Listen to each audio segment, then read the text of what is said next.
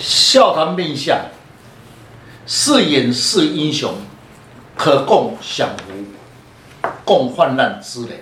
中国开端协会昊天书院，临进来祝大家平安。在面相的三个值：营养值、心性值、筋骨值。最重视情义的是筋骨值的人，最会欣赏别人的才华也是筋骨值的人。因为筋骨值，他本身的个性比较重视魄力，有冲劲，处事肯努力，肯付出。今天的单元笑谈。如何找出生命中创业的伙伴、知心的好朋友？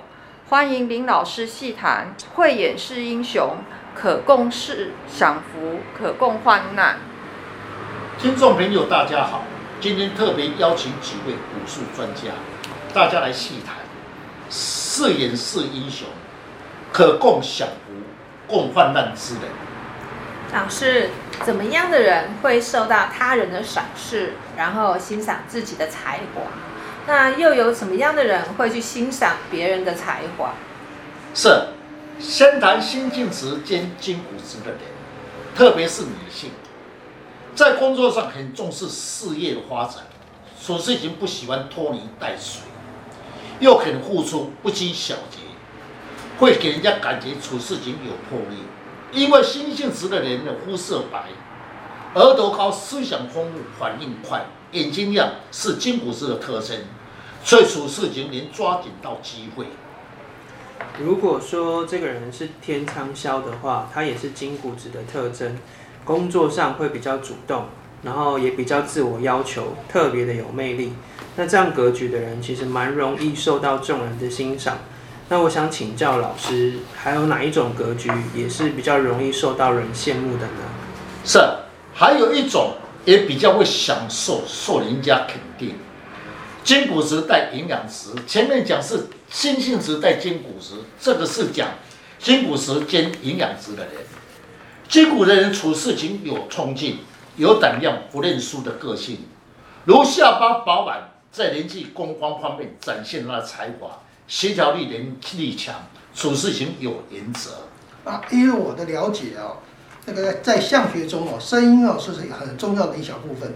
如果是声音稳重的人哦，对事情处事方面做事都会比较有分寸，对任何事情比较有宏观性，答应的事情啊绝对会执行。像这种格局的人哦，适合在管理方面啊去发展，能够展现出他的才华。对，请问老师。怎样的人呢，会欣赏别人的才华？也就是说，有演是英雄呢？是一个人的个性都有自己的主观，有的比较会欣赏处事有冲劲的人，人按部就班的个性比较文雅；有的人会喜欢呢处事情有魄力，不喜欢拖泥带水，很干脆的个性。就是说，个人的主观及欣赏有不同的见解。是不是自己的个性和作风会吸引到不同的人来欣赏自己的才华？老师，如果我是比较文雅的人，碰上欣赏我的人，我要如何把握机会？还有，如果我是处事比较有魄力，那我又要如何与欣赏我的人怎么样的对待呢？刚才世界的本身的个性是比较属于心性值的格局，他呢也会喜欢比较有魄力的。如果刚才师姐讲的是有魄力的人，他就不喜欢再碰到有魄力的人，就是阳与阳对冲。所以刚才师姐的声音属于心性质。如果你是心性质兼筋骨质的声音稳重的话，对你欣赏的人，他比较个性比较会有强势，处事情有魄力。他最希望找到的人才，既要有才华，有领导的能力。会帮助他一些意见，又付出完成使命，最重要听话又不会顶嘴，这就是说所讲一阳一阴的搭配。嗯，那如果回头来看自己啊，如果我自己的呃呃工作行为举止啊，处事是非常有魄力，主观强势，各方面的能力不错，那欣赏我的人啊，通常他的个性啊，可能会比较务实一点。本身对于事情的考虑也会比较多，有时候呢比较无主张，希望有人能够跟他共同的负担起一切的责任，面对事情。他对于事情的判断可能需要我的协助来辅助他，所以人与人之间的确是阴与阳的对待哦。那请教老师，要如何才能够找到一位哦，既能够帮忙我，又很忠实，又能能够交到一个知心的朋友？是，大家都希望交的朋友要忠实。参加最有情义的人，在面相学的理论上，是以眉为主。眉毛代表交友功，以兄弟朋友及夫妻的对待。眉叶清秀则重视友情，特别是金古石的人，一生付出的多，在感情方面也比较讲究情义，重情义人情味。啊，我分享前面师兄的提问回复，就是如果说你遇到挫折啊，你希望有朋友来相挺的话，那要看你的眉毛。假如你的眉毛比较长得不佳的话，那么求救就会比较无门。所以，如果说你要找到一个好的知心朋友的话，首先你要先考虑看他的眉毛清秀，这样是比较好的。那请问老师，是不是眉清秀的人就会重情义？是不是还有其他部位也可以看出他是一个好伙伴呢？是，原则上在面向学，以交友方面以眉为主，但是要注意到，眉善眼睛亮，这种格局人表面上不会与你冲突，是会有计。按计算，所以面相不能单独而论，而且要以其他的部位来配位置。嗯，怎么样的伙伴会比较守信用呢？答应的事情就一定会去执行。在事业上啊，或者是在知心好友朋友上，怎么样去看呢？刚才师姐所问的，比较会守信用者，那么在面相学里面，守信用者。面貌上有两个部位，一个就是人中，一个是腮骨。人中长的人平常比较守信用、守时间的观念，相对于人对谈的时候答应的事情，必会如期完成。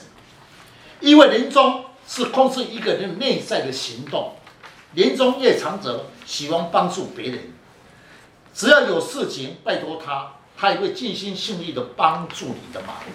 啊，照我的看法，人中长的人也是一个爱管闲事的人。看到其他的事情不公平的时候，他就会出来插一脚，所以啊，经常惹来一些不必要的口舌是非之灾。